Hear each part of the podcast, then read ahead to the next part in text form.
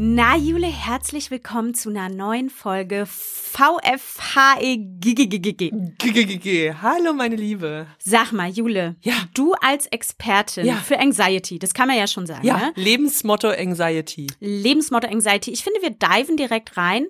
Erzähl doch mal, wann du so anxious bist und wie oft du das im Leben hast und was das so mit dir macht. Würde mich mal interessieren. Ja, ich musste ein bisschen vorher drüber nachdenken, weil das äh, eigentlich ein Zustand ist, der so zu meinem Leben gehört, dass ich das oft gar nicht so wahrnehme. Es sind hauptsächlich Situationen, die mit Zeitdruck zu tun haben. Da kann ich gar nicht mit. Ähm, ich kann schwer mit vielen To-Dos auf einmal oder mehrere Dinge auf einmal machen. Ähm, das macht mich, ja, macht einfach eine wahnsinnige Anspannung in mir drin. Und dann auch irgendwie unbekannte Situationen. Oder weil ich so einen Plan im Kopf habe und der aus irgendwelchen Gründen funktioniert Mhm. nicht so, wie ich das, und das kann was ganz kleines, das kann einkaufen gehen sein oder so. Also es muss nichts, nichts Großes sein. Sind so ganz kleine Sachen, die mich einfach so, mm, wegschnipsen Mhm. in Anxiety-Modus. Ähm, genau, ja, unangenehm, möchte ich meinen. Wie doll nervt's? Mhm, ja. Auf einer Skala von eins bis nervig auf jeden Fall einfach äh, Kacke. Einfach richtig kacke. Früher hast du ja äh, mit Alkohol dagegen gearbeitet, Oh ja. gerade in sozialen Oh ja. äh, Situationen. Ähm, können wir natürlich nicht empfehlen, ne? Das hat dir immer für den Moment, glaube ich, so ein bisschen den Druck genommen. Und aber sagen wir mal, hinten raus ist es ja nicht gesund, wie wir alle wissen. So, hinten raus kann ich jetzt ein, das einzig wahre Mittel gegen Anxiety empfehlen ähm, und das ist Schokolade. Das ist Schokolade. Ja, das finde ich interessant, weil äh, das ist ja Zucker. Und Zucker ist ja auch, sagen wir mal, ist ja quasi das Kokain der Leute, die kein Kokain nehmen, ja, sind wir mal ganz ehrlich. Ähm, und das putscht ja eigentlich auch auf. Also spannend, dass dir das hilft. Weil ich würde mir immer so vorstellen, wenn man so eine innere Anspannung hat und dann putscht man sich noch auf. Ja, aber kennst du die, das ist doch auch so ein Sprichwort, irgendwie so Emo Emotionen in sich reinfressen durch so Ja. Zeug. Also ich habe das seit meiner Kindheit, glaube ich, mache ich das. Ähm, und ich bin gerade schon wieder auf eine Tafel am Tag. Mm. Oder eine Packung Schokokekse. Also ich bin da auch, ich nehme auch mal die Gummiwürmer. So bin ich nicht. Ja, na, ich merke schon, wir müssen mal wieder einen Zuckerentzug machen, Jule. ähm, naja, Schokolade schüttet wahrscheinlich auch so Endorphine, irgendwie Glückshormone, was wir jetzt so im Volksmund als Glückshormone bezeichnen, aus. Und das beruhigt ja dann am Ende auch schon wieder. Also würde ich sagen, hey, Zucker, ich geb's frei, Leute, ich geb's frei. ja, bei mir, wie du weißt, wir kennen uns ja nun wirklich schon sehr lange, ist Anxiety äh, nicht so ein präsentes Thema. Und ähm, ich bin wahnsinnig froh drum, weil viele Leute in unserem Freundeskreis haben das, leiden darunter. Ich glaube, es belastet total. Weil es ist ja nicht so, dass ich nie in meinem Leben innere Anspannung habe. Immer wenn ich das Gefühl habe, was sehr selten ist, finde ich das so ätzend. Also innere Anspannung kann ich gar nicht mit. Hm. Ich möchte das nicht. Ich möchte das verbieten. Nein, was soll das? Und so selten wie ich das habe, dann gehe ich manchmal zur Körpertherapie oder mache Yoga, ne? Und dann geht das alles. Aber wenn du dir jetzt vorstellst, muss ja eigentlich jeden Tag zu irgend irgendeiner muss dir das immer wieder rauskneten. Das schafft man ja zeitlich auch alles nicht. Ja, nee, mein Mann ist dann eher so Typ, ähm, ah, entspann dich doch mal. Ist doch, ist doch gar nicht so schlimm. Mm. Hm? Hilft, Mhm. hilft, Ja. hilft fast so gut wie Zucker. Ja, nee, das ist immer gut. Äh, jemand, der einfach ähm, sehr aufgeregt ist, innerlich zu sagen, entspann dich doch mal.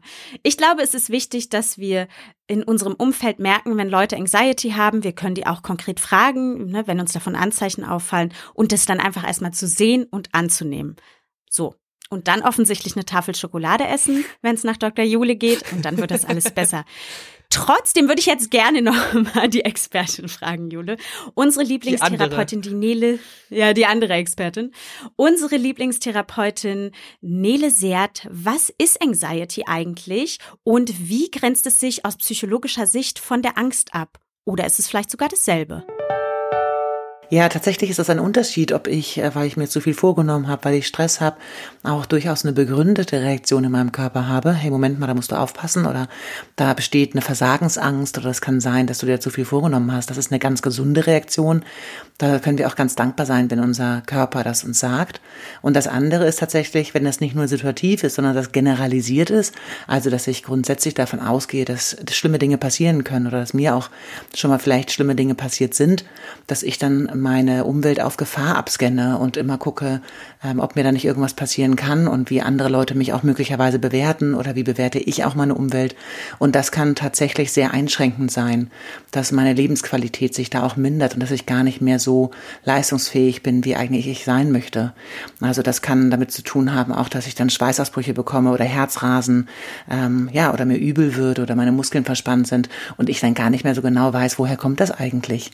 Und ähm, ja, deshalb lohnt sich das tatsächlich zu unterscheiden, ob etwas situativ und auch begründet ist oder ob das generalisiert ist und mich so begleitet auf meinem Leben und ich oft gar nicht weiß, wo kommt denn das eigentlich her.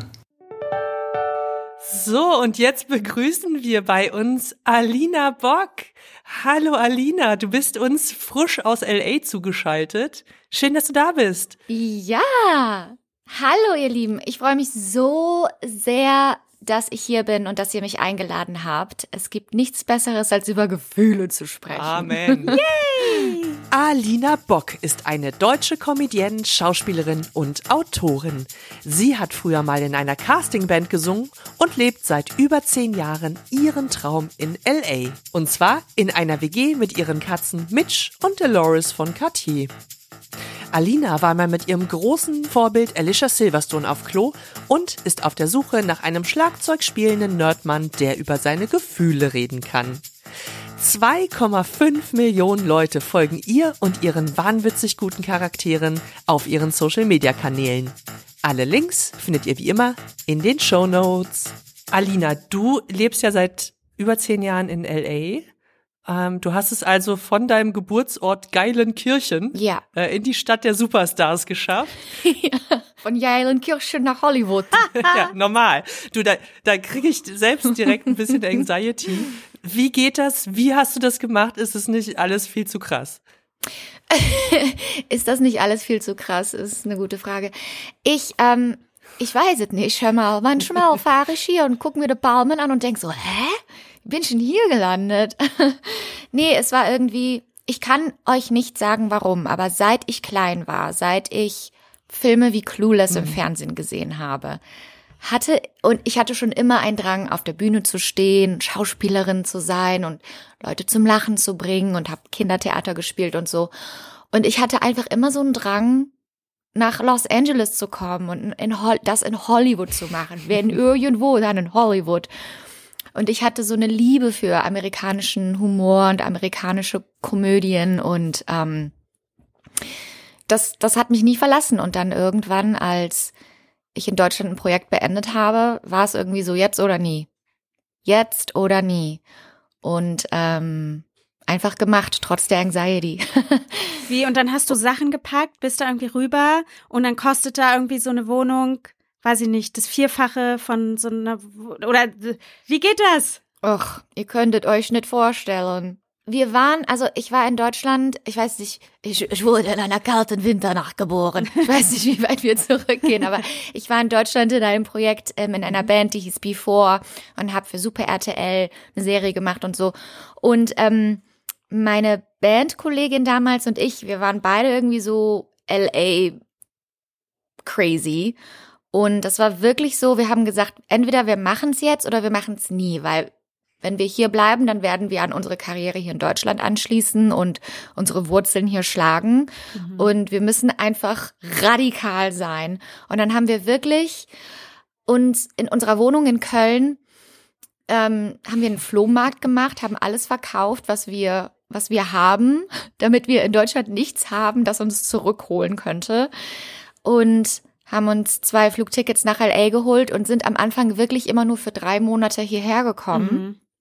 weil wegen des ähm, ESTA äh, Visum wegen der ganzen Visa mhm. Visum-Sache genau. Und ähm, haben wir gesagt, wir gucken einfach mal, wo wir da Anschluss finden und wie das da läuft und so. also wirklich no clue.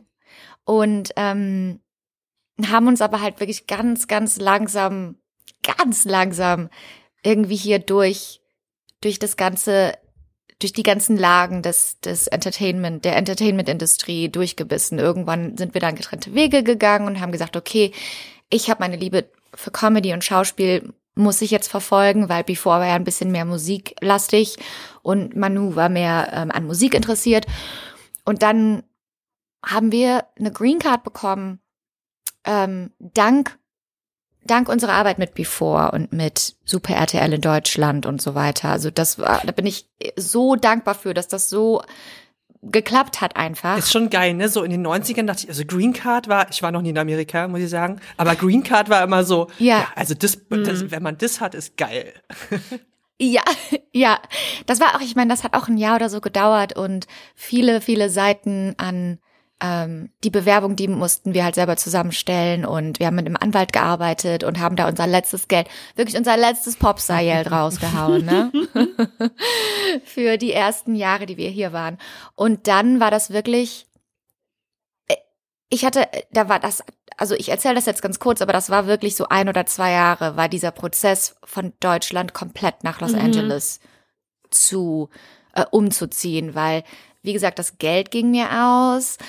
Ähm, die, man hat irgendwie so einen Low Point ähm, gehabt, wo man dachte, was, wa- was möchte ich denn jetzt wirklich für, für den Rest meines Lebens? Hier in Deutschland hatte, in Deutschland hatte ich ein paar Optionen zur Moderation oder ähm, deutsche Popmusik zu machen oder sowas. Und es war wirklich so, entweder man, man nimmt diesen Weg oder man nimmt den Weg, der aber viel unsicherer ist, aber der sich irgendwie mehr verbunden zum Herzen anfühlt.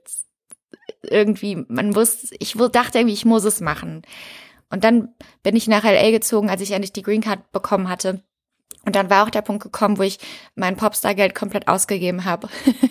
und ähm, dann habe ich hier wirklich, bin ich hierher gezogen, habe wieder angefangen zu kellnern und habe von ganz unten wieder angefangen und Ja. hab angefangen, Schauspielunterricht zu nehmen und Comedy zu studieren und ähm, habe mich komplett in diese Community reingeschmissen, die ich so von der Ferne aus geliebt habe. Also irgendwie ja so ein äh, total klassischer Weg. Also das kennen wir ja auch so Ja. von vielen ähm, Menschen aus Amerika selbst, ne, die dann nach LA gehen, irgendwie nebenbei Kellnern, dann irgendwie im Theater ein bisschen was machen. Ne? Es, es ha- haben wir ja schon öfters gehört. Mega spannend, dass das auch für, für dich so funktioniert. Jetzt bist du schon so lange da und ähm, ich stelle mir das auf jeden Fall so vor, dass in LA mal nochmal ein ganz anderer Druck als in Deutschland herrscht. Ich würde jetzt mal denken, insbesondere so bezüglich Schönheit, Ernährung, Körper, Erfolg, Geld, also das so Status, sage ich jetzt mal im Allgemeinen, dass es so eine Riesenrolle spielt. Äh, kannst du ein bisschen was zu den Unterschieden, sagen wir mal jetzt, zu Köln versus LA sagen? Also wie ist so das ganze Umfeld? Was macht es mit dir? Man merkt das natürlich auch nach einer Zeit, wenn man so lange hier ist und die Wahrheit, die Leute hier kreiert haben, als seine eigene Wahrheit anerkennt. Manchmal erkennt man das erst, wenn man zurück nach Hause geht und denkt so, hä, ist doch ganz normal. Und dann so, oh, wow, okay, da ist der, der Einfluss langsam in mein Gehirn reingesiebt. Ähm, klar, am Anfang, besonders am Anfang war das so, LA ist eine Stadt, wo viele Leute hinkommen mit Hoffnungen und Träumen. Und es gibt Leute hier, es gibt gute Leute hier, gute Schulen, gute Agenten, die lieben ihren Job und die lieben Schauspieler und die wollen einem helfen.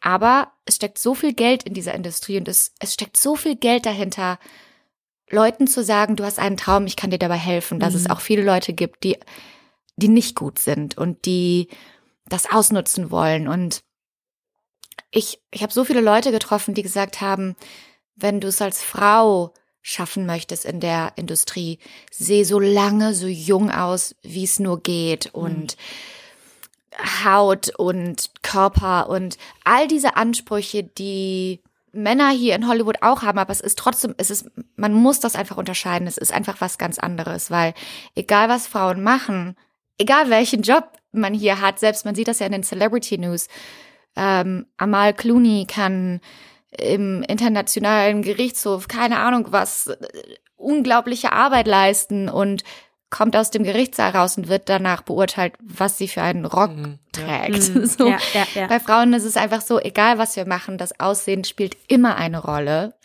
Und ich bin froh, dass ich nach Hollywood gekommen bin, als ich schon älter war und ein bisschen einen guten Kopf auf den Schultern hatte, weil ich konnte irgendwann erkennen, dass es eine Wahl für mich ist. Ja. Entweder ich verschwende meine ganze Energie daran, diese Dinge zu glauben, oder ich finde die Leute und die Community, die an andere Qualitäten glauben. Trotzdem kümmert man sich natürlich gut um sich und um sein Gesicht und um sein und all diese Dinge, die im Close-up auf einer Kamera Klar. sind, im optimalen Fall. Ich bin jetzt 38 und keine Ahnung, jeder ist auf seinem eigenen Weg. So, man würde denken, du hast noch nicht die oder die Credits oder du hast noch nicht die und die Filmrolle gehabt. Hör auf, mach was anderes. Diese ganz, dieser ganze Druck, das ist, ich habe da irgendwann gesagt,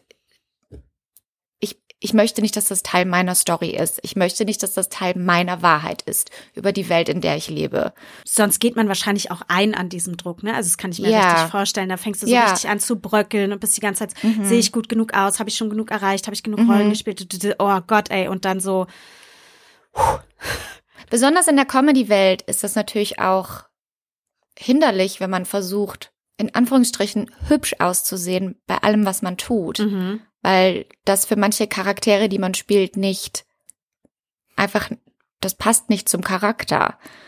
Und hübsch ist ja sowieso so eine Definition, die jeder für sich selber entscheiden muss. Und dieses patriarchische, diese patriarchischen Ideen davon, wann Frauen hübsch sind, attraktiv sind, erfolgreich sind, diese ganzen Dinge, die versuche ich halt einfach ständig in Frage zu stellen, auch wenn man an jeder Mhm. Ecke ein Plakat sieht, das einem ganz genau sagt, wie man darüber denken soll als Frau, wie man sich einzureihen hat und all diese Dinge. Super schwierig, glaube ich, das so auseinanderzuhalten, ne? weil du das natürlich für deinen Job brauchst und Mhm. ähm, also ne, natürlich gibst du auf dich acht und egal, ob man den Job hat oder nicht, möchte man ja äh, gut zu sich sein und sich um sich kümmern Mhm. und so, ne? Und das aber dann zu unterscheiden zwischen, was ist eigentlich, was ist jetzt gar nicht mehr real, was ist jetzt nur so hinterherrennen hinter irgendwelchen Idealen, die eigentlich vielleicht gar nicht meine sind. Ja. Ja, und vergleichen, sich ständig zu vergleichen, ne, mit anderen, mit anderen Leuten und zu denken, die hat das, die ist das besser, die hat, die sieht besser aus, die ist hübscher, die, die, die und das, das, ich glaube, sich zu vergleichen und sich in ein negatives Licht zu, stellen, ist, ist, ist die ultimative Ener der ultimative Energieraub. Das ist so der Seelentod Ja. irgendwie. Ja. Du hast dir jetzt ja für diese Folge das äh, Gefühl Anxiety äh, ausgesucht. Mhm. Ich glaube so in, in wir haben wir haben gesucht, aber so eine richtig geile Übersetzung in Deutsch gibt es nicht, deswegen benutzen wir einfach das weiter das Wort Anxiety. aber wir haben so gemerkt, wir haben äh, vielleicht selber schon Anni und ich schon unterschiedliche Definitionen, was das für uns äh, bedeutet. Kannst du mal sagen, was es was das Gefühl was du damit meinst, wenn du sagst Anxiety? Ja.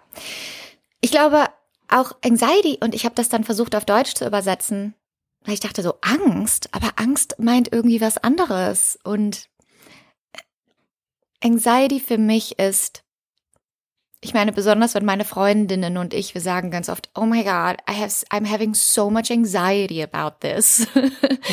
Das ist dann zum Beispiel so, nicht die, die, nicht die bewusste Angst vor einer offensichtlichen Gefahr, Mhm. so wie Angst in, in Menschen sitzen sollte, wenn etwas Gefährliches voransteht, aber eher so ein untergründiges Gefühl, das im Körper sitzt, ähm, das eigentlich fast ständig vorhanden ist, aber dann durch gewisse Trigger ähm, lauter gemacht wird.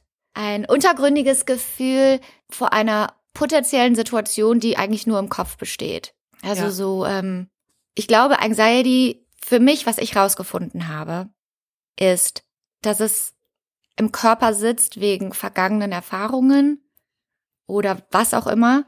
Und es ist einfach so eine grundlegende Anxiety, nicht abzuliefern, nicht gut genug zu sein, abgelehnt zu werden.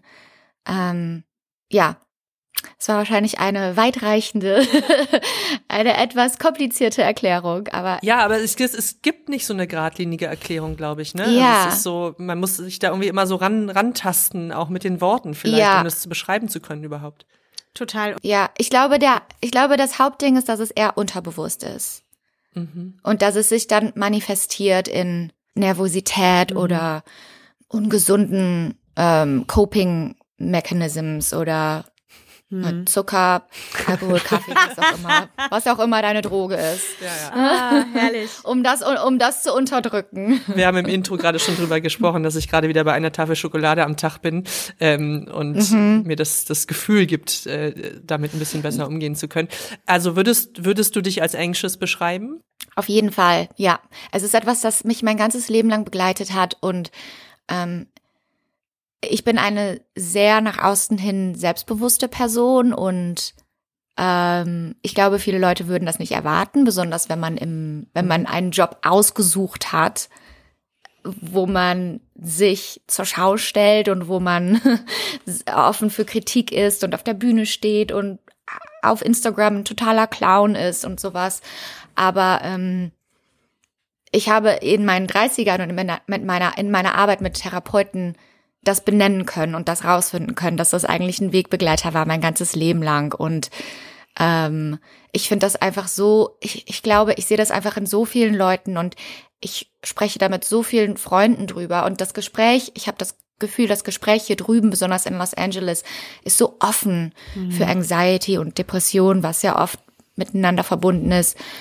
Und ähm, ich glaube, vielleicht haben wir ein Bild davon, wie Anxiety aussieht oder Depression aussieht und es hat einfach kein Gesicht. Es sind auch Leute, die, von denen man das nicht erwartet oder die fröhlich sind und denen es gut geht und die komplett funktionieren im Leben. Aber es ist trotzdem da und es gibt, auch, es gibt verschiedene Werkzeuge für Leute, damit umzugehen. Und das finde ich einfach so interessant, da immer wieder neue Wege zu finden, das zu konfrontieren und das nicht runterzudrücken. Voll über äh, zu den Werkzeugen kommen wir auf jeden Fall später noch. Da sind doch alle dran interessiert. Weißt du noch, wann du das erste Mal so richtig anxious warst? Also so irgendwo zwischen Angst, Unruhe, Angespanntheit, was du gerade so beschrieben hast. Wann hast du das zum ersten Mal für dich wirklich wahrnehmen können? Ich versuche das manchmal, besonders in meiner Arbeit mit meiner Therapeutin, ich versuche diese Momente zu finden in meiner Kindheit und in meiner Jugend. Es gibt natürlich eine Geschichte, die ich für mich habe. ähm, aber ich glaube, die Erkenntnis, die kam erst in meinen 30ern. Wenn ich auf meine 20er zurückkomme, denke ich, oh wow. Einfach nur überleben. Diese ganzen Dinge, die man gemacht hat oder also oder wie man sich verhalten hat oder so. Aber ich glaube, dass ich das bewusst wahrgenommen habe, oh, ich habe Anxiety. Ich glaube, dass das ist wirklich erst in meinen 30ern in mein Bewusstsein gerückt. Ja. Aber wenn ich natürlich zurückgucke auf meine Kindheit, ähm, meine Eltern hatten sich getrennt damals, da war ich neun, glaube ich. Dann wurde, dann war meine Mutter eine alleinerziehende Mutter mit drei Kindern. Mein jüngster, mein Bruder war eins, ein Jahr alt und ähm, wir sind von einem Haus in einem kleinen Dorf mit Mama, Papa zu einer kleinen Wohnung und Sozialhilfe ähm, in einer anderen Stadt, eine neue Schule. Diese ganzen Dinge, also ja, jetzt weiß ich, ich bin in Überlebensmodus getreten Ja. und ich hatte Anxiety und ähm, es gibt so viele Dinge in meinem Leben, wo ich das jetzt drauf zurückführen kann.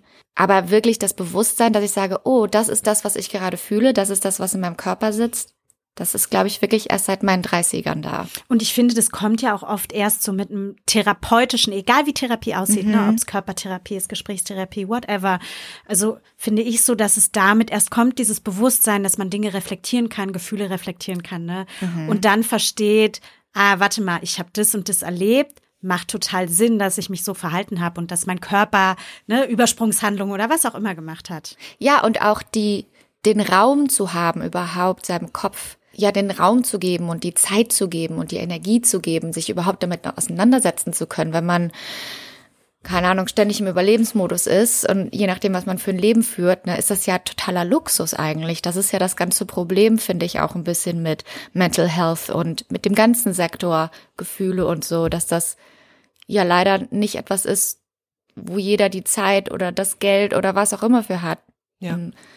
Überhaupt diese Arbeit an sich selber machen zu können. Und da bin ich einfach nur dankbar, dass, dass das irgendwann die ganzen Gefühle, die ich in meinem Körper und in meinem Kopf irgendwo in Kisten gesteckt hat, dass die irgendwann Platz hatten, rauszukommen und durch mich durch zu, zu reisen. Ich erinnere mich noch dran, vor meiner allerersten Therapiestunde in meinem Leben war ich nervös mm. und ähm, habe mit einem mm äh, mit einem Freund gesprochen und er meinte so, ah, das ist Wellness fürs Gehirn. Das ist eigentlich total, ja. total glamourös. Du tust dir was Gutes, ne? Du gehst dahin. Natürlich war es scheiße schwer, diese Therapie zu machen, aber ähm, irgendwann wurde es leichter. Und aus jetziger Sicht, ne, genau wie du sagst, so es ist so ein Luxus und ich finde das so. Ähm, ich bin gerade nicht in Therapie, aber manchmal denke ich mir so, oh, das wäre so schön, so einmal die Woche. Ne? Also ja. Es ist einfach so fürs, so fürs eigene Wohlbefinden einfach eine, eine, also wirklich, man kümmert sich um sich selbst. Ja, ja, man geht ja auch zum Zahnarzt um. Ja, und du vielleicht. also ich gehe zum Zahnarzt. Ich kann es nur jedem empfehlen. Das ist ganz toll. Nee, aber, Löcher bohren, ja. Schwitze, also. Ich, oh. Ich habe Angst vom Zahnarzt. Talking about anxiety, Jesus. Nee. Ich meine, da ist jemand in deinem Mund drin. Also, also noch noch eindringlicher geht's nicht. Nicht nee. auf einem guten Weg ist jemand in deinem Mund drin. Auf einem ganz, ganz ungünstigen Weg, Leute. Der Weg, den wir nicht wollen. Nee, nee, nee. Bist du denn manchmal ähm, durch deine Anxiety, kommst du in so eine Richtung vielleicht Handlungsunfähigkeit? Also damit meine ich auch so ein richtiges Ausgebremstsein. Ähm, vielleicht geht es manchmal in Panik oder Panikattacken über. Ne? Oder wirklich so ein, ich kann nicht mehr, hier ist jetzt Stopp, Decke, Kopf, ciao Bitches, ihr seht mich in drei Tagen wieder? Oder ist es einfach, läuft es mit und du funktionierst halt und nimmst es wahr und es geht aber irgendwie? Mal so, mal so. Ähm, manchmal habe ich Tage, wo die Anxiety nicht das Auto lenkt, in dem mein metaphorisch gesprochen, mein Leben ist ein Auto, die Anxiety sitzt am Steuer und ich einfach nur, okay, whatever you want, solange ich mich okay fühle. Dann, ähm, wenn der Druck einfach so groß wird, wo man natürlich direkt dazu sagen muss, der Druck, der Druck existiert nicht. Ich setze den Druck dort. Alles ist neutral. Den Druck, den ich glaube, den, an den ich glaube, den, der existiert. Mhm. Ähm, und ich möchte einfach nur nichts mehr mit der Welt zu tun haben, nichts mehr mit mir zu tun haben und ich gebe auf und ich gucke Gilmore Girls und esse mhm. irgendwas, wovon ich weiß, dass ich gerne esse, dass, dass mich äh, Kartoffeln meistens. Irgendwas mit Kartoffeln. Aha, sie ist doch noch die Deutsche und, im Herzen. Ja, Kartoffeln sind mein Lieblings. Ja, klar. Und es gibt so Tage und dann ähm, manche Tage denkt man, nope, I can do hard things. Die Anxiety ist da, aber die kann ruhig da sein und ich mach's trotzdem. Und ähm, ich glaube auch, dass das gilt für ähm, kleine tägliche Situationen oder Challenges oder was auch immer.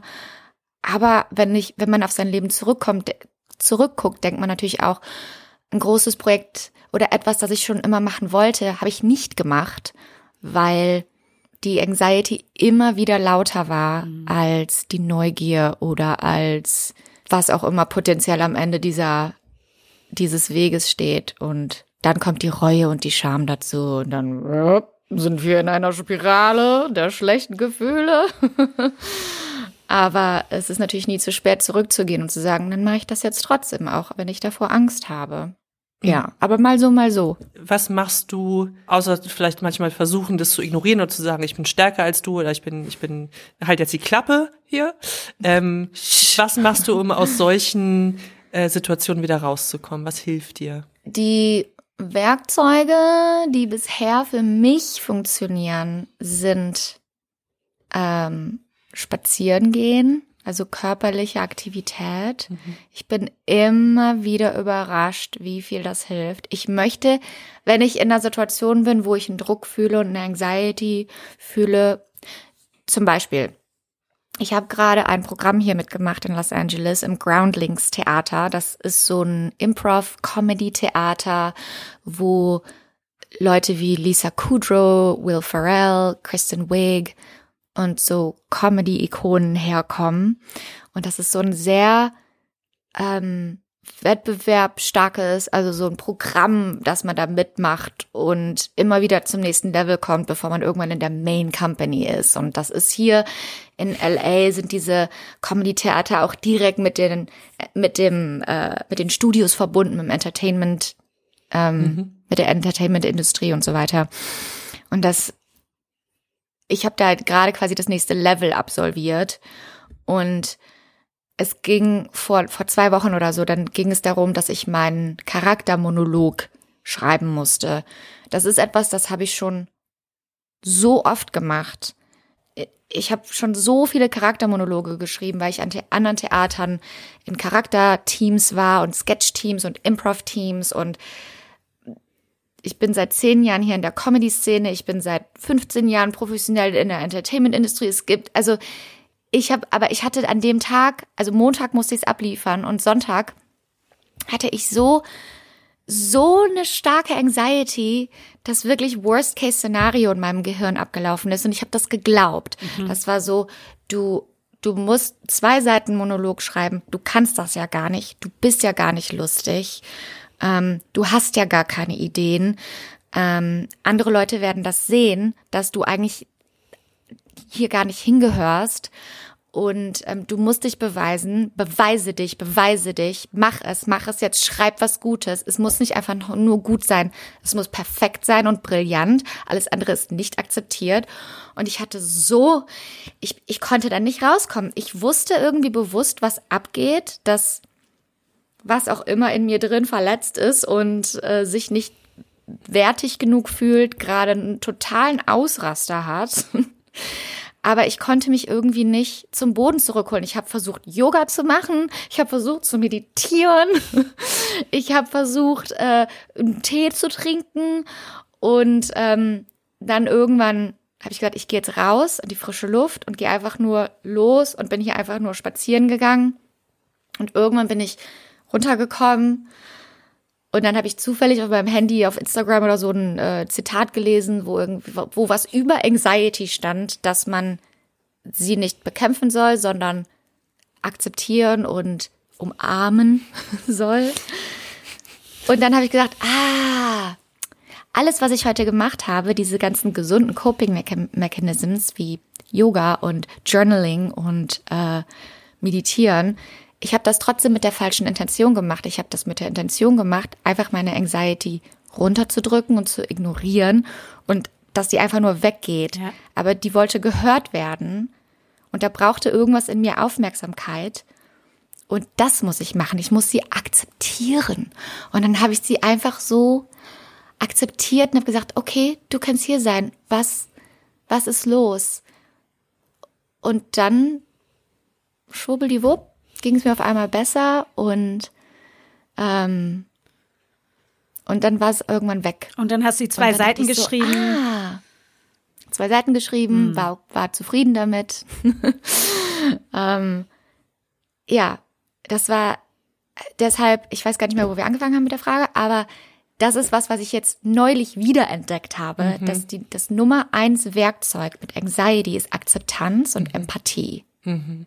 Dass es irgend, irgendeine Version von dir in dir drin, sei es das kleine Kind oder wer auch immer irgendwo verletzt wurde, da, braucht irgendwas Aufmerksamkeit. Und eigentlich ist Anxiety ein guter Wegweiser. Erzähl mir mehr, erzähl mir mehr. Ich finde es super inspirierend. Wegweiser. Wegweiser. Ich sage, okay, wenn du, wenn du davor so eine Angst hast, die objektiv irrational ist, warum hast du die Angst? Okay, du hast die Angst, nicht wertvoll genug zu sein. War, welcher Teil von dir denkt das und was ist damals passiert, mhm. dass du das denkst? Und hast du diesen Teil von dir geheilt oder braucht dieser Teil von dir vielleicht etwas Aufmerksamkeit und Liebe von dir mhm. und möchte einfach nur gehört und gesehen werden und braucht ein sicheres Umfeld, sich auszudrücken? Auch wenn es etwas ist, das vielleicht in deiner Kindheit passiert ist oder wann auch immer. Ähm, und vielleicht ist es auch ein lebenslanger Prozess, ne? Wenn ich da mal kurz. Ich glaube auch. Vielleicht ist es auch nicht, mhm. aha, das ist jetzt fertig, ich habe das jetzt hier heute geheilt, tada, so, sondern vielleicht ist es natürlich was, was immer genau. wieder kommt und vielleicht. Äh, mit der Zeit ein bisschen weniger wird, keine Ahnung, dann hat man vielleicht mal irgendwann eine hormonelle Umstellung oder erlebt andere Dinge. Mhm. Es kann ja mhm. alles Mögliche passieren. Dann oder neues Trauma oder neue traumatische Erlebnisse. Yay! Yay! Da, das ist für uns alle in unserer Zukunft. Yay, cool. Ich weiß noch, Ich hoffe, dass diese Episode euch viel Anxiety gibt da draußen. ähm, nee, wir haben ja, wir haben ja jetzt schon, also offensichtlich annehmen und spazieren sind so die zwei Top-Tools ich erinnere mich, Jule hat früher, Jule und ich sind beste Freundinnen, einmal für dich als Hintergrund und kennen uns schon sehr lange und arbeiten auch mhm. schon richtig lange zusammen. Und ähm, weiß ich nicht, fünf, sechs Jahre, sieben Jahre, äh, hat Jule oft gesagt, wenn wir Sachen zu tun hatten auf Arbeit, dass es für sie ist wie so ein riesiger Berg und sie steht immer direkt davor.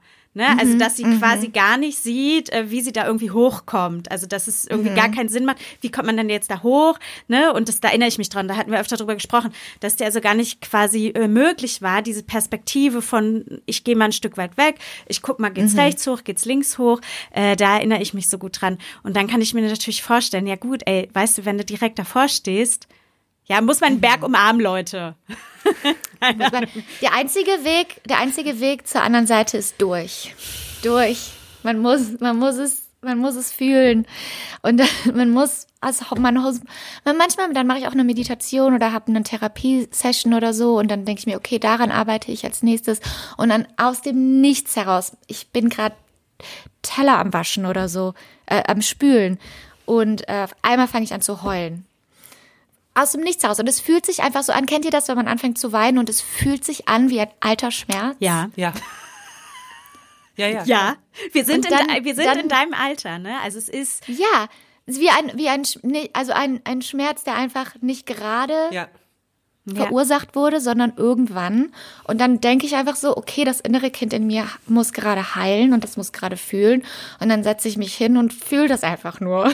dann, dann müsst ihr euch vorstellen, dann laufe ich hier durch meine Wohnung oder sitze auf der, setze mich auf die Couch oder lege mich auf den Boden und heul einfach nur und denke einfach nur, okay, ich weiß nicht, ich weiß nicht genau, aber irgendwas muss raus, irgendwas muss gerade und ich muss es einfach fühlen. Wenn ich es nicht fühle, dann kann es nicht aus mir raus.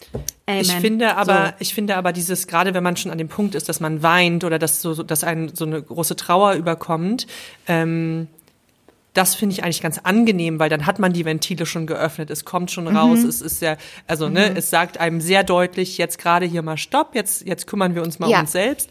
Ähm, ja. Dieses Anxiety finde ich immer so, das ist einfach so, das nagt die ganze Zeit, so wie so ein kleines, so ein, so ein kleines ja. Frettchen, was einem so am Bein hängt, ne, und immer so, bäp, bäp, bäp, genau. Ähm, und immer wenn er sagt, nein, nein, st, st, ja, st, dann, dann wird's immer lauter, weil genau. das möchte irgendwas. Das, hier ist die Sache, irgendwas möchte es und irgendwann muss man sagen, okay, what the fuck is going on? Vielleicht nicht so aggressiv, aber ähm, man darf sich selber dabei nicht beurteilen. Oh. Ich hatte das als, ähm, no. Genau. das, das fällt mir gerade ein. Ich glaube, das war wirklich das erste Mal, dass ich, dass ich das Gefühl so gefühlt habe. Ähm, als Kind hatte ich nämlich auch das Gefühl von diesem Berg, wenn ich mein Zimmer aufräumen sollte. Mhm. Sah mhm. aus wie, also Klassiker, mhm. schon als ganz kleines Kind. Die Lego-Kiste einmal und alle Kuscheltiere und so, ne? Ähm, und dann weiß ich noch, dass ich als Kind dann zu meiner Mutter gesagt habe, ich weiß nicht, wo ich anfangen soll. Ja. Das schaffe ich nie. Mhm dieses overwhelming Gefühl so. Und das ist das, was ich, da, da, da kann ich irgendwie, da, da finde ich das in meiner Vergangenheit auch wieder an einem sehr plakativen Beispiel. Ne? Das ist mir, es wird mir alles zu viel. Ich weiß nicht, wo ich anfangen kann. Und natürlich dann hat Mama mhm. gesagt, wir nehmen jetzt erstmal alle Lego-Sachen und dann machen wir ja. die in die Kiste. und als nächstes nehmen wir alle Klamotten und machen die in den Schrank. Und dann, hups, war es natürlich dann äh, doch aufgeräumt. Ich glaube, das ist auch ein gutes ich glaube, dieses overwhelmed Feeling, das, das gilt auch für alles. Also selbst wenn man sagt, ich möchte jetzt ein Projekt starten oder ein kreatives Passion-Projekt oder den nächsten Schritt in meiner Karriere. Ja, wie komme ich von hier? Wie komme ich von Geilenkirchen nach Hollywood? Das, das ist unmöglich. Aber vielleicht ist der erste Schritt, einfach mal nach LA zu fliegen und zu gucken, wie die so, ja klar, das ist immer, ja gut, du hast ja Berg. viele Schritte vorher gemacht. Du ja. hast ja hier schon angefangen, in Deutschland vorher. zu Castings ja. zu gehen, in der Medienbranche, ja. in der Musikbranche zu arbeiten. Und das hat dir dann ja letztendlich auch die, das ermöglicht, würde ich sagen, oder? So vom Selbstbewusstsein her und auch bisschen Finanzen, bisschen Green Card, so, genau. Auf jeden Fall. Das hat, ja, ja, genau. Einfach die Möglichkeiten zu haben, das dann durchzuziehen. Ja, auf jeden Fall. Und trotzdem äh, finde ich, ist es ein totalen Sprung ins kalte Wasser, ne? Also das, sich zu trauen, mhm. äh, den Kontinent zu verlassen und so, also finde ich total krass, ja. Äh, ich habe zum Beispiel ganz wenig, da hatten wir am Anfang drüber gesprochen, da warst du noch nicht da. Ich habe zum Beispiel ganz, ganz wenig Anxiety. Es ist ja etwas, womit ich nicht, ja, das ist nicht so ein Teil von meinem Leben. Ich bin sehr dankbar darüber, weil viele Menschen in meinem Freundeskreis haben das und auch jetzt aus unserem Gespräch höre ich, das klingt nervig, das klingt belastend. Ich verstehe total, dass man dann diesen Teil umarmen sollte, ne? immer schauen sollte, wo kommt es her. Aber nichtsdestotrotz klingt es ja anstrengend so. Ähm, Stressig. ja, so stressig und und äh, klar, wie ist es immer, wollen wir irgendwas haben, was uns stresst, was uns nervt, was uns irgendwie kein gutes Gefühl gibt? Nein. Funktioniert das Leben so? Nein, es gehört halt dazu. Genau. Ja, was willst Ja. du machen? So, das ist ja immer irgendwie das Ende vom Lied. Ähm, muss ich auch so, als du am Anfang äh, drüber geredet hast, dran denken, Jule und ich, würde ich schon sagen, haben unsere Gefühle in den 20ern weggefeiert. Ja, auf jeden Fall. Ja, ich auch. Also safe, ne? So, was waren wir? Wir waren dienstags im Club, dann manchmal mittwochs, aber donnerstags auf jeden Fall wieder. Und wenn wir Freitag nicht mehr konnten, sind wir auf jeden Fall Samstag wieder gegangen. So. Ich habe auch, da war eine Phase in meinen 20ern, da habe ich wirklich so viel geraucht Mhm. und so viel Red Bull getrunken. Mhm. Und du denkst natürlich, das ist alles cool, ne? In deinen Mhm. 20ern. Das wird ja auch so dir verkauft von der Gesellschaft, Mhm. ne? Dass es cool ist, ähm, Spaß zu haben und Party zu machen und Alkohol zu trinken und ähm, Wein ist auf jeden Fall immer noch eins von meinen. Also ich liebe Wein, aber es gibt auf jeden Fall Unterschiede manchmal, wo ich selber sagen kann, ich trinke das jetzt einfach nur, um das zu genießen beim Abendessen mit meinen Freunden. Und ich hatte einen stressigen Tag und habe ein bisschen Anxiety und trinke jetzt eine halbe Flasche Wein vom Fernseher, bevor ich schlafen gehe. Und das ist so der Unterschied auf, äh, wo ich mich selber manchmal frage, ist das jetzt ein Coping-Mechanism oder ist das jetzt wirklich nur, weil ich es genieße? Und dann ähm, Ja, ist doch voll wichtig, sich Ja. da selbst zu reflektieren. ist wahrscheinlich ein Überschwenker von den 20ern. Ja, Mit Red Bull habe ich aufgehört und mit Zigaretten auch. Ja, weil also das ist ja nun wirklich für Anxiety, also ne, irgendwie Koffein und Nikotin Mhm. sind ja nicht die größten Freunde in so einer, ne, ähm, Ich habe mich jetzt auf Decaf umgestellt. Ich habe mich auf entkoffeinierten Kaffee umgestellt. immer noch lecker. Immer noch lecker. Es ist ähm, Placebo. Ja. Aber ich konnte das erst machen, als ich gehört habe, dass selbst in Decaf auch noch etwa ein kleines bisschen ähm, Koffein drin ist. Und dachte ich, ah, okay. Dann, dann geht's ja wie ist wie in alkoholfreiem Dann. Wein übrigens. Da ist, da, ist, da ist immer noch so ein kleiner, so ein kleiner Wert, darf ich da noch reinschummeln. Okay. Du, wo wir, wo wir gerade bei deinem Kaffee sind, äh, wie sieht denn so dein Alltag aus in LA? Also wa- was, wie stellen, wie können wir uns das vorstellen? Was macht eine Alina Bock, wenn sie aufsteht? Äh, wann kommt dein Glam-Team? Äh, ge- gehst du zum Spraytan? ähm, und wie, wie kriegst du diese, diese geile, diese feste Zahnspange ähm, äh, hin in deinen Videos? Also normal, einen ganz normalen Alltag gibt es so nicht. Ich versuche trotzdem zum Beispiel Montag bis Freitag meine Arbeit zu absolvieren, sei das jetzt Arbeit, die eine Deadline hat oder Arbeit, die ich mir selbst auferlegt habe. Ich bin Frühaufsteherin, ich stehe meistens sechs, sechs, halb sieben auf. Ach. Ähm, ich kann auch gar nicht länger schlafen, auch selbst wenn ich es probiere. Ich bin einfach, ich gehe aber auch zehn oder elf Uhr meistens spätestens ins Bett, ähm, weil ich bin jemand und jeder ist da anders und es gibt keinen richtigen oder falschen Weg, aber ich habe die meiste Energie und den meisten kreativen Zugang morgens. Mhm. Ich liebe den Morgen. Morgens ist meine liebste Zeit.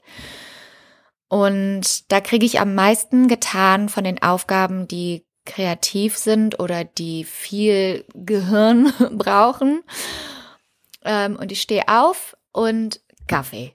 Ich versuche jetzt mittlerweile erstmal ähm, ein, zwei Gläser Wasser zu trinken. Und ich versuche immer die Person zu sein, die morgens erstmal eine Tasse warmes Wasser mit ähm, Zitrone? mit äh, freaking Zitrone trinkt. Ich habe es, glaube ich, zweimal gemacht bisher.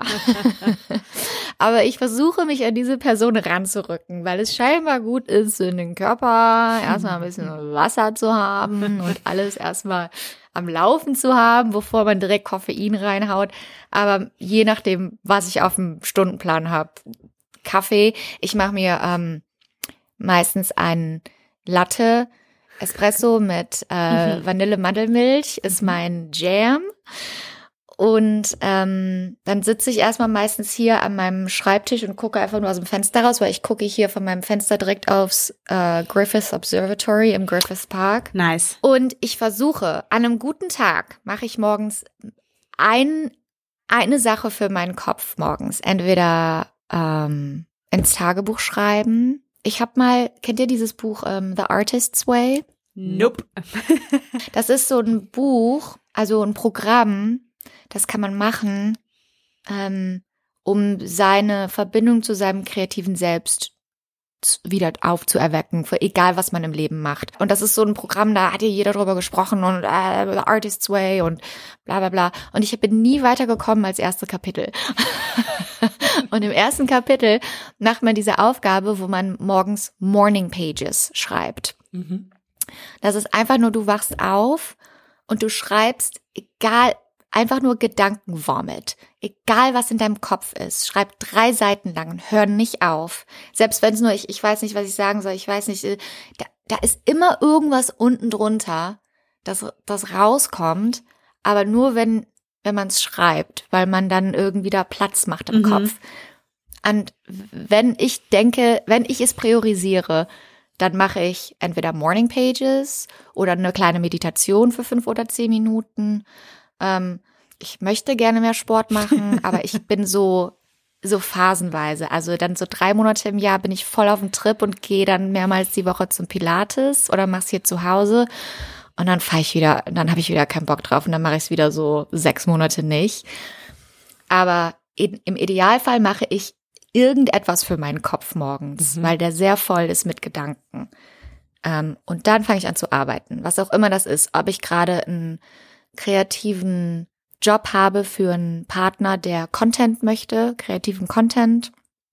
Entweder Content drehen, Konzept zusammenzustellen, Content für meine eigenen Kanäle drehen, ähm, mit meinem Manager, mit meinem Agenten kommunizieren über Castings, die ich vielleicht aufnehmen muss. Ähm, ja, und dann an Passionsprojekten arbeiten. Pilote, Pi- also äh, Serien, die ich gerne schreiben möchte, Filme, die ich gerne zu Ende schreiben möchte. Sehr viel kreative Arbeit.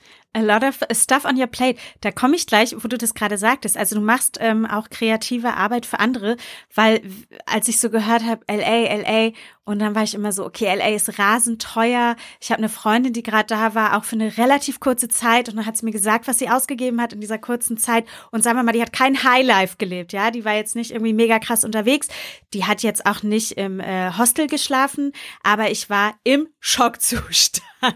Ja. Ähm, also ist es für dich möglich, da irgendwie das offensichtlich, ne, das alles zu finanzieren? Weil wir haben gesehen, und das ist ja außergewöhnlich, dass äh, in deinen TikToks und dein Insta ist, ist ja keine Werbung. Mhm, Da ist Werbung drin, ab und zu mal. Ich bin da halt sehr selektiv und ich mag das nicht zu viel machen. Ähm, und es muss halt eine Kampagne sein, wo ich auch hinter der Marke einigermaßen, also wo ich hinter der Marke nicht einigermaßen, sondern hinter der Marke stehen kann. Und äh, Aber super Ähm, selten, oder? Also super selten. Ja, manchmal, ich hatte auch schon Monate, da hatte ich zwei oder drei Ads in einem Monat, aber meistens ist es so einmal alle paar Monate. Aber du haust auch so viel raus, glaube ich, dass es sich, also das Genau. Mhm. Ist mir noch nie aufgefallen. Ja. Also ich habe, ich habe, ist nicht so präsent. Ich ja. glaube, das letzte Video auf meinem deutschen Instagram ist eine Werbung. ach, Also das- ja. da haben wir ja wieder geil recherchiert. Aber ich, ich mach, nein, um Gottes Willen, das würdest du auch, würde man auch so nicht denken, weil ich, ich sag natürlich auch immer, ich mache nur Comedy-Videos und ich mache keine, ich mag nicht so gerne direkt zur Kamera zu reden und so, ne? Hier, kauft jetzt das und wer das machen möchte, das ist great, aber für mich es das halt nicht. Mhm. Und ähm, ich habe das dann quasi, ich habe den Markt in Deutschland jetzt offen, weil ich ein deutsches Insta einen deutschen Instagram-Account gemacht habe und ich habe den Markt in Amerika offen. Hier in Amerika habe ich ja eine Agentin und eine Managerin, die sich nur um digitale Sachen kümmern. Mhm. Ähm, das heißt Werbung, die auf meine Kanäle gehen und Werbung, die ich zum Beispiel für Marken mache, die aber auf deren Kanäle gehen. Ah. Und zum Beispiel Shows, die im digitalen Bereich stattfinden. Zum Beispiel, ich habe mal eine Show gemacht für Snapchat. Ähm, Das war einfach alles online und dann bin ich aber halt dort zum Set gefahren und habe einen Charakter gespielt und der digitale Marketingbereich ist sehr lukrativ. Und ich bin da so Aha. dankbar für. Mhm. Auf so nach dankbar für, LA, weil- Jule, auf nach LA. bis zur bis zum Beginn der Pandemie habe ich wirklich ab und zu mal einen Schauspieljob, ab und zu mal eine Werbung, ähm, viele Drehbücher übersetzt, freelance-mäßig, gecatert, alles was was auch immer man machen muss, um Geld zu verdienen. Und dann während der Pandemie und mit dem Aufbau, also Comedy habe ich schon immer gemacht, aber live, Live-Comedy zahlt natürlich nichts. Hm. Und mit dem Aufbau meine, meiner Online-Präsenz hat sich das dann alles komplett verändert für mich. Ich habe dann auch bessere Manager, bessere Raps bekommen, bessere. Alles ist irgendwie auf Kannst du einmal. rappen? Sorry, ich meine Representatives, äh, äh, Manager und Agenten. Sie spricht nicht so gut Englisch, die Aber, Jule. aber ja. So, I'm so sorry, I don't speak German anymore. Wer kennt's nicht? Wer kennt's nicht? Ja, doch, ey, aber sorry, Ja. nach, also ich war mal vier Jahre in England und hatte schon so ein bisschen Wortführ, äh, Wortfindungsstörungen. Also, Did you talk like this when you went to England? nee, ich habe meinen schönen deutschen, deutschen äh, Akzent behalten. Ja. Ähm, aber ich finde das zwischendurch immer wieder auch beruhigend, wenn dann so diese Frauen beim Metzger bei dir auftauchen und man einfach weiß, okay, das Mädel ist dran geblieben einfach an ihren Wurzeln, die, Ja, die ja. weiß, die hat den, ja, das nicht, nicht Du verloren. kannst, das Mädel, du kannst das Mädel aus dem Dorf nehmen, aber das Dorf nicht aus dem Mädel. Geilen Kirschen ist mitgekommen. Ja, genau. Weißt du, natürlich wir, also, ne, wir sind ja in einem Alter, jetzt Jule und ich, TikTok, nein, diese App besitzen wir nicht. Das ist ja, wir sind gar nicht die Zielgruppe. Wir haben natürlich Instagram, wie sich das gehört. Und da haben wir dich auch gefunden. Und ich weiß noch, wie ich zu Jule meinte, hey, ich habe äh, da Alina Box Management geschrieben und äh, die hat dann sogar irgendwann selbst zurückgeschrieben und die ist dabei und Jule halt so, die Alina Bock? Weißt du, weil du für uns natürlich, also ich fühle mich sehr Zielgruppen angesprochen, ne? Ähm, 90er, die Sachen, die du machst halt aus den 90ern, das ist natürlich, Ja. ne, das haben wir alle selber erlebt. Millennials. Nee, warte mal, wir sind keine Millennials, hä? Also, Ja, ich glaube, Oder? frühe 80er. Sind wir du bist noch Millennial. Ich glaube, 82 ist die untere Grenze, aber es wird, es gibt Debatten darüber. Es gibt Deb- ich weiß nicht, wie alt ihr seid. Ich gehe einfach davon aus, ihr seid ungefähr so alt wie ich. ich, ja, ich bin, ich, ich, ich, ich jünger? denke immer Steinzeit. Weißt du so?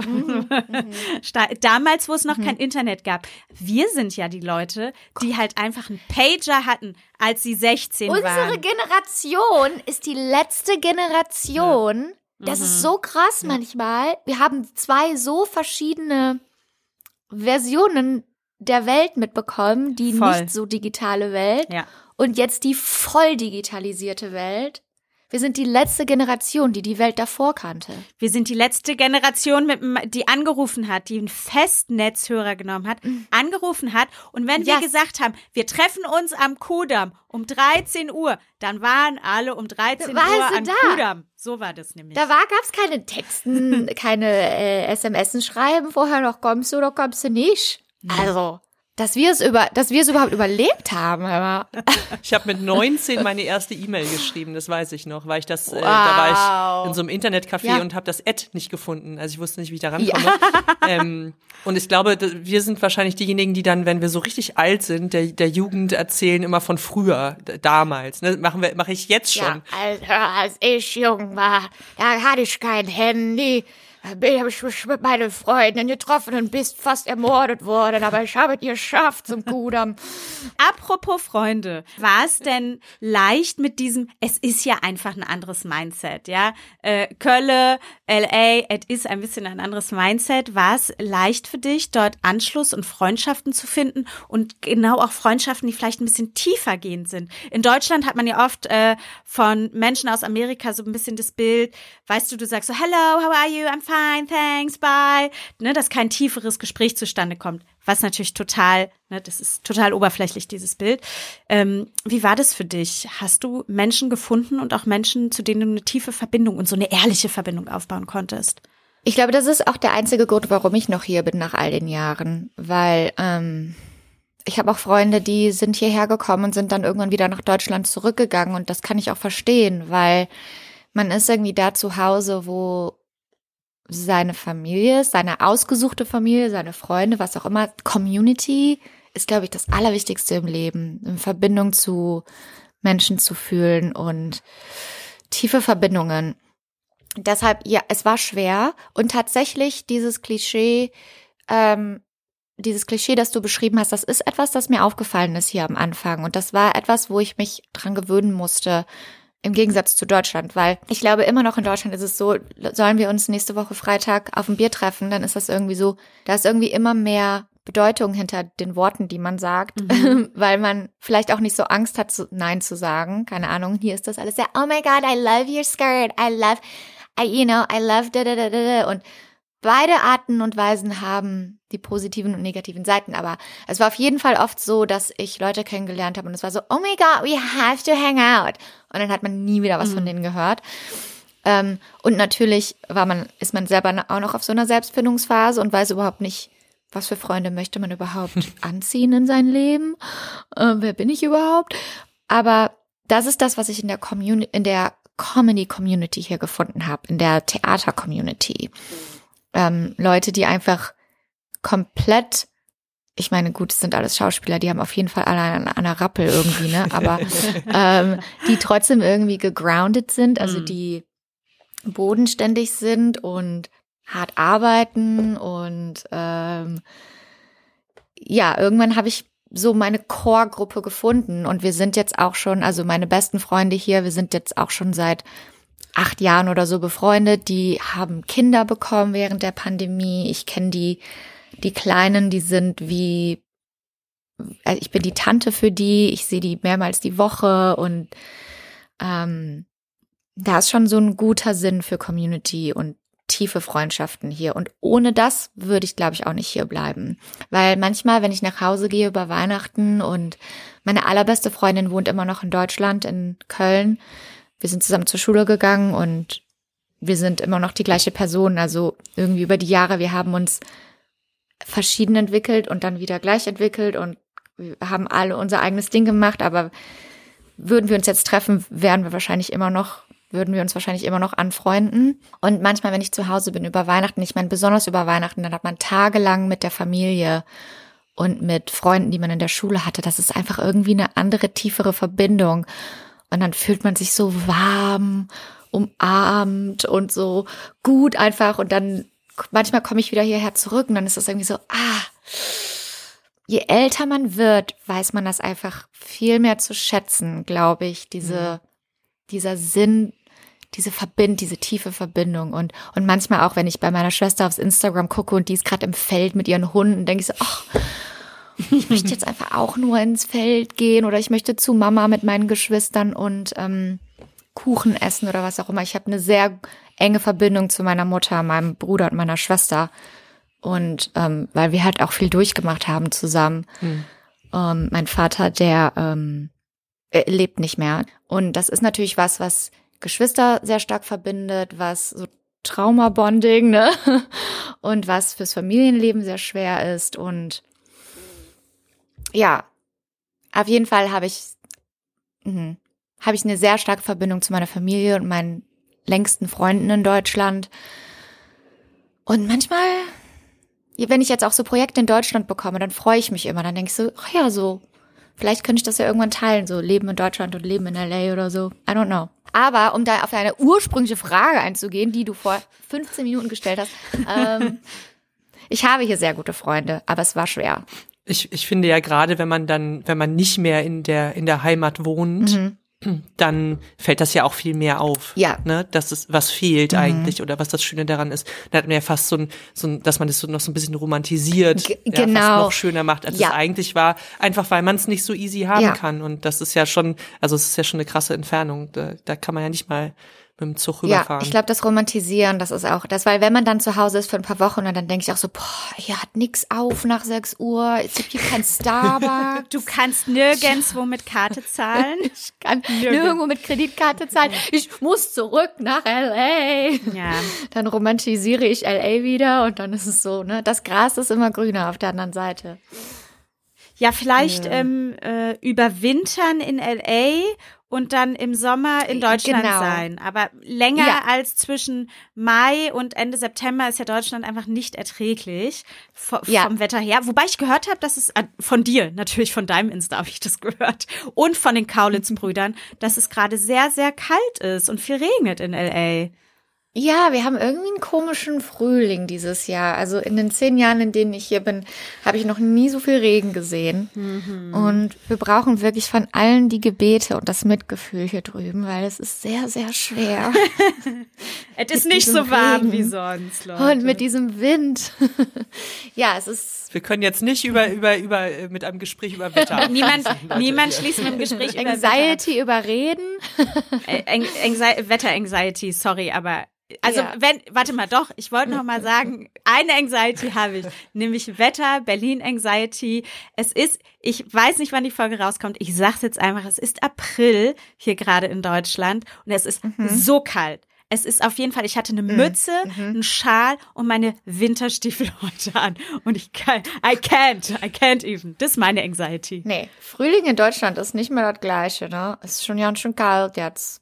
Ich habe das Gefühl, früher im April war es aber noch wärmer. Da war schon Ostern, da war es immer schon Frühling. Ja, Klimawandel. Ich ne? wollte gerade sagen, Talking about anxiety. wegen, wegen dem Klimawandel, vielleicht, Leute, ist da doch was dran, alle, die ihr nicht dran glaubt. mhm. Lass uns mal nachgucken. Ja, Jule, womit Könnte schließen wir denn, sein. Jule, womit schließen wir denn ab? Hast du noch was, hast du noch was in deinem schönen Fragenkatalog? Ich würde eigentlich ähm, ganz gerne noch kurz das Thema Dating ansprechen, wo wir jetzt, wo wir jetzt äh, bei, also das hat mich immer früher, ich bin inzwischen verheiratet, sehr anxious gemacht. Dates. Also vor allen Dingen an Orten, die ich noch nicht kannte. Irgendwie so die Kombination aus allem, so ganz viele Unbekannten, äh, Unbekannte. Ähm, und da aber natürlich das auch schön mit Alkohol gelöst.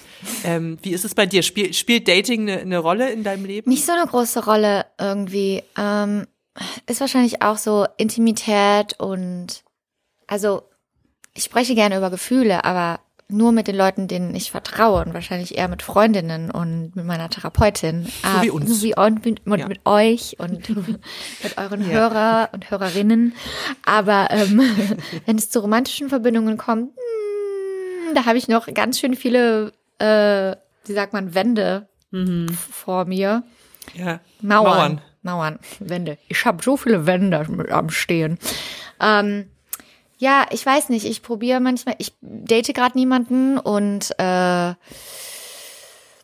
manchmal probiere ich meinen Weg auf diese Dating-Apps, aber ich mag es einfach nicht. Ich möchte jemanden kennenlernen, wie Leute in romantischen Komödien jemanden kennenlernen. Natürlich. Ich möchte so ein, ich möchte so ein Meet Cute, weißt du? Ich möchte so, ah, so eine Situation im wahren Leben, wo ähm, ich gerade irgendwo in der Schlange stehe und dann lasse ich was fallen und dann bücke ich mich, um das aufzuheben und der bückt sich auch und unsere Hände berühren sich aus Versehen und man guckt sich in die Augen und ne, so. Aber äh, ähm, Anxiety hat da auf jeden Fall. Ich glaube, das ist die ultimative Anxiety, weil da muss die Angst davor, abgelehnt zu werden, dafür, wer man wirklich ist, ist, glaube ich, zumindest in meinem Fall, im Zentrum meiner Anxiety. Das ist das, was sich dann projiziert auf Anxiety über eine Deadline, Anxiety über eine Show. Es ist, kommt immer vom gleichen Ort, von, von der gleichen zentralen Anxiety. Was ist, wenn ich nicht gut genug bin? Und als Performer hast du natürlich noch ein anderes Level, weil du spielst Charakter. Und es ist leichter, als dass jemand den Charakter oder das Material ablehnt. Aber im Dating wirst du abgelehnt. Und es ist eigentlich nichts Schlimmes zu sagen, sind wir kompatibel oder nicht. Aber es fühlt sich einfach so persönlich an und es fühlt sich einfach so hart an.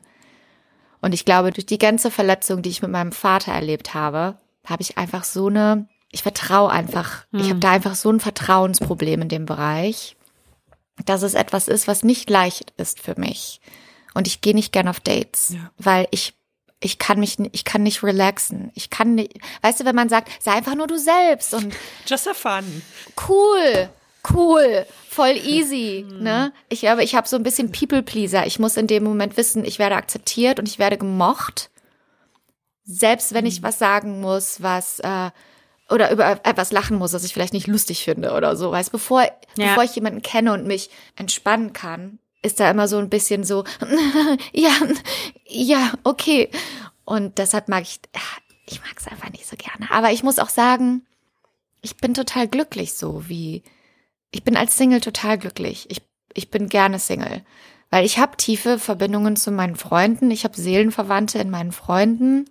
Für mich ist zum Beispiel in einer Beziehung sein nicht der Standard. Für mich ist das, das muss nicht da sein. Aber ich weiß auch, und sage ich immer zu meiner Therapeutin, dass ich daran arbeiten muss, mich zu öffnen und bla bla bla. Und dann geht sie wieder raus und sagt wieder bla bla bla. Ich will das eigentlich nicht. will das, will mich da gar nicht mit auseinandersetzen. Aber wenn sich jetzt jemand bei uns meldet, ich weiß, weißt du, was wir sonst noch machen? Wir haben nämlich noch ein Online. Unsere ganzen Hörer, Hörer aus Unsere LA, ganzen, oder? ja, warte mal. Also nun dürfen ja wohl deutsche Menschen sind ja, deutschsprachige Menschen sind jetzt hoffentlich nicht aus dem Pool ausgeschlossen automatisch. Deutschsprachige Menschen sind auch Menschen. Auch wir sind Menschen. Ähm, wir haben wir haben noch ein Online-Magazin und wir sind tatsächlich gestartet mit Dating. Wir haben so Porträts Oh. von Menschen erstellt, die zu Hause besucht haben, das alles so ein bisschen anders gemacht. Uns gab es auch schon, bevor es die Apps gab und so. Ähm, das ruht gerade so ein bisschen. Aber Jule und ich lieben das Matchmaking. Ja, wir sind dafür da. Und ich wollte nur sagen, wenn sich jetzt jemand bei uns meldet, wo wir denken, die Person könnte mal was fallen lassen. Mit dir zusammen auf irgendeinem Boden. Diese Person kommt. Keine Stalker, bitte. Nee, nee, ich wollte gerade sagen, diese Person kommt nicht total creepy rüber direkt. könnt, ich, ich sag jetzt einfach mal, ihr könnt euch melden und das wird dann weitergereicht und dann schauen wir mal, Leute. Ja, wir versprechen erstmal nicht zu viel. Wenn ich mich ein Jahr lang erstmal nicht melde, wisst ihr Bescheid. Das ist erstmal die Anxiety. genau. Alina, Genau, gebt die Hoffnung nicht auf. Alina meldet sich noch. Alina meldet sich in zwei bis drei Jahren, Leute. Also Genau. seid mal auch ein bisschen geduldig. Geduld ist auch so eine Gefühlszustand, den muss man auch lernen. Das ist auch gesund, wenn man davon Ja. viel hat. Ja, genau. Ja, aber da sind wir doch auch schon wieder bei der Akzeptanz, oder? Also ja, natürlich will man immer alles sofort lösen und man will, dass es besser und leichter und einfacher ist. Und ähm, warum ist denn das alles immer so anstrengend? Aber das ist, glaube ich, ja einfach der Kern des Lebens, so dass man einfach immer mehr lernt, Ja. dass es hoffentlich immer immer leichter Ja. wird und dass man immer mehr ja auch lernt mit den äh, Traumata der der Vergangenheit und bei dir ja offensichtlich dann auch echt einfach das größte Trauma, das man sich wahrscheinlich vorstellen kann. Ähm, ja, dass man das damit, dass man immer besser lernt, damit zu Genau, leben. ich glaube, das ist der, das ist das Ding. Ähm, ich glaube auch viele Leute, die, die irgendwie denken, ich möchte das und das in meinem Leben machen, sei es jetzt ein Karriereziel oder ein Hobby oder eine Bucketlist, irgendwas. Und man denkt dann, ich muss erstmal die Anxiety loswerden. Mm-mm. Ich glaube nicht, dass die irgendwo hingeht. Ich glaube, es geht einfach nur darum, wie man mit der Anxiety umgeht. Und man, ja, man darf das nicht im Weg stehen lassen. Aber man muss auch, man muss auch gut und nett zu sich sein auf dem Weg dahin, damit zu lernen, umzugehen. Weil es bringt auch nichts, wenn man sagt, du, du hast die Anxiety äh, im Weg. Du hast, du, du hast es nicht richtig gemacht und du bist ängstlich und das bringt ja auch nichts, ne? Wenn man, man muss sich so behandeln, wie, wie man ein kleines Kind behandeln würde eigentlich. Das zu einem kommt und sagt, ich habe Angst. Und am Ende ist dann die Anxiety oder die, die Angst davor, sich vor jemandem zu öffnen, halt so, ein- so ein kleiner Nager. Und den kann man ja auch, den kann man auch auf den Arm nehmen und ein bisschen Genau. streichen und sagen, hey, ich mag dich nicht immer, aber irgendwie sind wir, irgendwie, wir gehören halt zusammen, Genau, ne? So, ja. du, du Gibt gehörst es zu halt mir einen Grund und, ähm, dafür irgendwie, dass er da ist. Und vielleicht wird dann irgendwann aus dem, was war es am Anfang, ein Otter? Die Anxiety, was, ein Frettchen. Frettchen. Ja, und da wird dann vielleicht mit der Zeit irgendwann ein Eichhörnchen draus. Wisst ihr so? Und es wird einfach immer so ein bisschen, es ist immer noch ein Nager, hey, aber, Aber ein bisschen es ist ein Eichhörnchen gechillter. und keine Ratte. Nichts gegen Ratten, wir lieben alle Tiere. Wie heißen, wie heißen denn eure Anxiety-Frettchen? Ja, ich hab's ja, ich, ich hab's ja tatsächlich. Du hast nur ein so. Wetter-Anxiety-Frettchen, Ich, ganz ich, klein Babyfrettchen. Ich hab Wetter. So, ich soll jetzt mal warm werden, Mhm. dann ist gut. Jule, hat deine Anxiety einen Namen? Jule, wie heißt denn dein Anxiety-Frettchen? Vielleicht können die Hörer die Namen von deren Anxiety-Frettchen. Keine Ahnung, aber ich finde das, ich, ich finde tatsächlich das Bild irgendwie ganz schön und auch Mhm. dieses mit dem Umarmen und so. Ich werde es auf jeden Fall äh, mitnehmen und äh, versuchen, das mehr zu integrieren und mich vielleicht weniger da, dagegen zu wehren. Heißt es vielleicht Klaus? Nee, ich dachte gerade eher an so eine Cassandra. Ach, so. Uh, oh. Das, das mag ich. Edel. Alina, wie heißt denn dein Anxiety-Frettchen? Hat es auch einen Namen? Mm, Anxiety-Frettchen Pam. Pam. Ja, die will Hey man, Pam, die will man doch umarmen. What's up? Ja. what's up, man? What do you need? Stehen wir in unseren Küchen und reden mit unseren Frettchen. Mega gut. Oh, das ist doch ein schönes Abschlussbild. Ich finde, Jule, oder? Da können wir doch, wie wir alle, alle umarmen ihre Anxiety, alle, die jetzt Anxiety haben. Gucken jetzt mal, wie ihr kleines Frettchen heißt und dann nehmen alle das mal in den Arm und sagen, komm, wir kuscheln mal eine Runde, nutzt ja nichts. Und das ist doch, Nutzt ja nichts. nutzt ja nichts. Müssen wir durch. Müssen wir alle jetzt Wir durch. zusammen.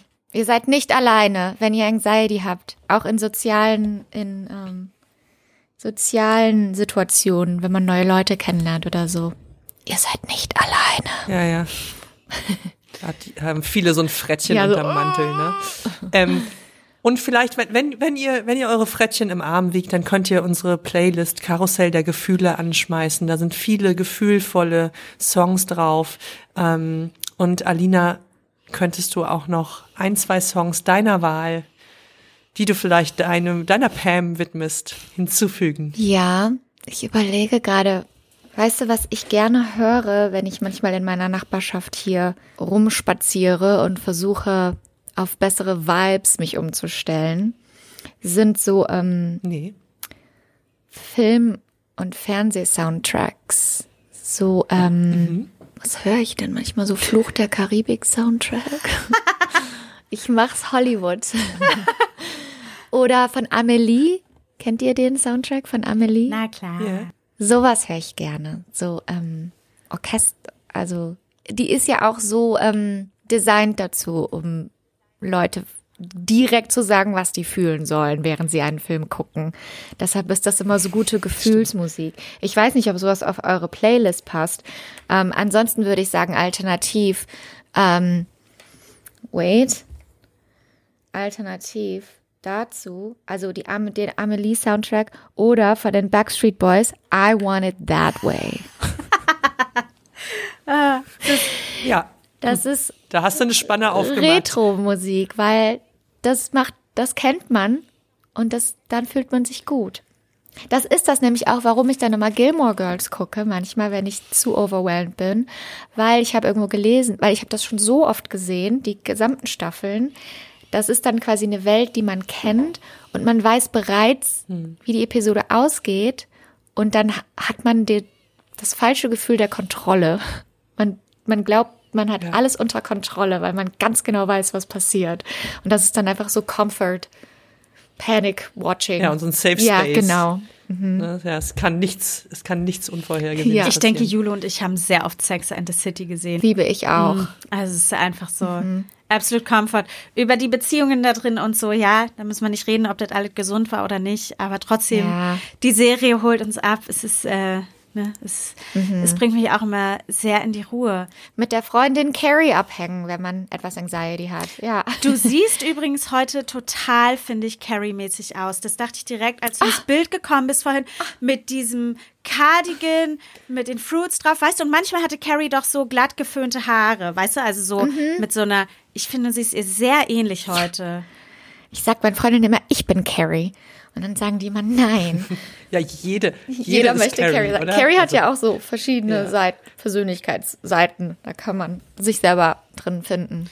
Ich wollte, ich glaube, ich wollte immer gerne Samantha sein, hatte aber wirklich, also gar nicht so viel Sex wie die. Ja, also, nee, also, ich auch nicht. aber, also sagen wir mal, also, Aber dieses, so diese, äh, ja, ja, ja, ja, diese, ja. die Attitude, so, Aber hm, auch ganz geil. hm, ich bin leider nicht so cool wie Samantha. Ach, naja. Na ja. ja. Ja, ein bisschen ja, neurotisch. Da haben wir ja auch noch ein Wörtchen mitzureden. Ja, mega. Mäuse, ich würde es mal abrappen. Wir werden LA sagen. Ähm, Alina, vielen, vielen Dank, dass du da warst. Ich finde es mega toll, dass du dich auf dieser Gefühlsebene so krass geöffnet hast. Ich war tatsächlich überrascht, als du uns äh, das Gefühl genannt hast, weil, ne, wir kennen dich nur aus den Insta-Reels und so und da weißt du halt Klar. nicht, okay, wie ist der Mensch hinter den Kulissen? Ähm, man weiß es ja nicht. Neurotisch. Hallo, ich bin Alina, ich bin neurotisch. Ähm, ja, wir sind einfach wahnsinnig dankbar, dass du uns immer wieder in so schönen 90 Sekunden aus unserem Alltag rausholst, dass du uns die 90er Jahre Vibes wiedergibst. Und für uns, ja, gibt's ja überhaupt keinen Grund, äh, der aufhaltend sein sollte, dass du jetzt irgendwie mit äh, Kristen Wiig und Amy Pöller und Tina Fey und Rebel Wilson Vielleicht in Bridesmaids 2. Gibt's den schon? genau. Nee, den gibt's ja noch nicht. Nee, ich glaube, Kristen hat gesagt, Kristen, wir sind auf Chris- First Name Basis. Ah, ja. Ähm, Kristen Wiig hat gesagt, ähm, Bridesmaids 2 wird's nicht geben. Ja gut, ich denke, dann müsstest du sie ersetzen ähm, und der restliche Cast bleibt. Ja. Und ich denke, damit ist das jetzt settled, Leute. Ja. Also wollten wir schon mal ankündigen. Fange ich gleich direkt dran an zu schreiben. Ich wollte gerade sagen, Projekt. dann, ähm, was ist nächstes Jahr 2024? Würde ich sagen, kommt im Herbst 2024 in die Kinos. Ja. Also, Kannst du raushauen. Kannst du die Flyer raushauen und die Promo. Werde ich abliefern auf jeden Fall. Und ich bin total gechillt. ja, mega. Danke, Alina, dass du da warst. Wir wünschen dir die beste Zeit. Die beste Zeit in LA. Ähm, schön, dass du da bist. Mach weiter Comedy. Brauchen wir mehr von. Das ist eine Bereicherung fürs Leben. Und danke euch und danke, dass ihr diesen tollen Podcast habt und die, äh, die Konversation um das ganze Thema etwas zugänglicher macht für alle. Dankeschön. Danke, Tschüss. Alina. Ciao, ciao. Tschüss. Tschüss. Und wenn ihr euch jetzt so denkt, boah, ja, Anxiety, Leute, ich kann nicht mehr, habe ich viel zu viel von, ich will das alles nicht, ich halt's nicht aus, dann hat unsere Lieblingstherapeutin, die Nele Sert, noch ein paar richtig gute Tipps und Tricks und Kniffe für euch, damit's alles aushaltbarer und besser wird. Ja, das ist tatsächlich eine Frage. Wenn ich so einzelne Situationen habe, dann kann ich erstmal schauen, was kann ich in diesem Moment tun. Also, dass ich das überhaupt erstmal lerne wahrzunehmen und ähm, so Skills entwickle, wie ich da direkt rauskomme. Also beispielsweise eine Atemübung mache, also durch die Nase atmen oder ähm, so bewusst Dinge in der Umgebung wahrnehmen oder auf bestimmte Dinge achten, wie beispielsweise mein Pullover auf meinen Arm liegt oder wie die Schuhe um meine Füße sind oder wie ein Bein über dem anderen geschlagen ist und was ich da spüre. Also da kann ich so Spürübungen machen im Hier und Jetzt. Wenn mich das aber ganz doll wirklich rausreißt, je intensiver die Reaktion ist, desto intensiver lohnt es sich auch, dass die Maßnahme ist. Ich kann beispielsweise, wenn ich zu Hause bin, einen Eiswürfel lutschen und den Mund zulassen. Dann bin ich sehr, sehr mit der Kälte beschäftigt oder in eine Chili beißen. Dann bin ich meistens auch mit der Schärfe beschäftigt. Ich kann ganz doll auf dem Boden rumtrampeln. Also ich kann tatsächlich einiges tun, um mich wieder so ein bisschen ins Hier und Jetzt zu holen. Oder wenn eine Freundin oder ein Freund da auch drüber Bescheid weiß, ähm, dann kann ich so ein bisschen instruieren und sagen, wenn ich mich so und so verhalte, ähm, berühre mich bitte oder sag irgendwas Bestimmtes zu mir, dass ich dann wieder ähm, ins Hier und Jetzt zurückkomme. Und das andere natürlich ist, wenn ich nicht so die Skills habe oder auch so was Generalisiertes ist und ich die Auslöser noch gar nicht kenne, lohnt es sich auch mal in einer ruhigen Minute zu gucken, hey, gibt's da irgendwie so einen gemeinsamen Punkt? Ähm, dass da immer was zu einer bestimmten Zeit oder in einer bestimmten Situation oder wenn ich grundsätzlich sowieso schon gestresst bin, weil ich beispielsweise sehr viel Kaffee trinke, dann ist ja mein äh, Organismus sowieso eher im On-Modus, dass ich dann auch schaue, gibt es irgendwelche Auslöser, die ich auch zukünftig anders sortieren kann in meinem Alltag. Also ähm, ich kann Yoga machen beispielsweise, ich kann Atemübungen machen, ich kann ähm, bewussten Tee trinken, dass ich so meinen Alltag so ein bisschen entstresse. Ähm, aber der andere Punkt ist natürlich tatsächlich, wenn ich so eine grundsätzliche ähm, Angst oder Sorge habe, also wenn ich generell eine Sorge habe und meine Lebensqualität tatsächlich dann eingeschränkt ist und ich mich sehr, sehr unsicher fühle und äh, vor einigen Sachen immer Angst habe und tatsächlich auch nicht mehr so vor die Tür gehe oder Situationen vermeide, weil ich das Gefühl gar nicht haben möchte und dadurch mein Leben sich tatsächlich so ändert, dass ich auch weniger Freunde habe oder weniger sozialen Kontakten teilnehme, weniger auf Feiern gehe, äh, weniger am Leben teilnehme und dann auch mich einsam fühle, also gar nicht genussvoll alleine bin, sondern tatsächlich äh, mich alleine fühle ähm, und es mir nicht damit gut geht, dann macht das natürlich auch unbedingt Sinn, da zu einer Therapeutin oder zu einem Therapeut zu gehen und darüber zu sprechen, weil da gibt es tatsächlich Dinge, die man ähm, sich angucken kann. Also wo kommt das her? Warum war das Verhalten mal sinnvoll?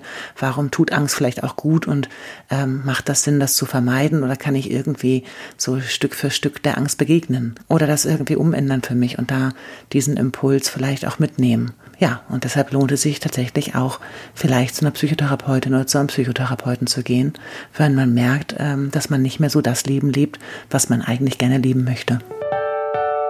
So, hinten raus sitze ich jetzt hier alleine, weil die Jule äh, ist direkt auf nach LA, ähm, um es auch in der Comedy-Szene zu probieren. Bin ich natürlich supportive und rock das hier hinten raus alleine. Ganz klar.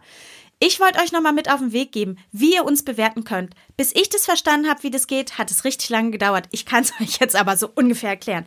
Ihr müsst irgendwie auf die Übersicht kommen, wo ihr alle unsere Folgen seht. Da kommen dann irgendwelche Sterne. Hey, wenn ihr auf der 5 ausrutscht, bin ich dann sauer? Nein, Mann, auf keinsten. Voll okay. Rutscht auf der 5 aus, ist okay für uns. Und erzählt einfach allen Leuten von diesem Podcast. Äh, hier, ähm, dem Typen, wo ihr das Auto gekauft habt, äh, eurer Hausmeisterin, Ähm, und hier beim Yoga, da kennt ihr auch noch ein paar Leute. Oder äh, Paintball. Ne? Habt ihr so und alle diese Menschen, die dürfen wissen, wie wichtig das ist, über Gefühle zu sprechen, offen damit zu sein, weil nur so können wir heilen und uns ein wenig besser fühlen. Das ist mein Abschluss des Tages. Ich gehe jetzt irgendwas richtig großes essen. Ich habe mega den Hunger und mit diesem Bild lasse ich euch jetzt einfach alleine und sage äh, Ciao mit V, Gurke an die, keine Ahnung, Küsschen aufs, ja, ne? Tschüss. Und ich spüre, es dreht schon wieder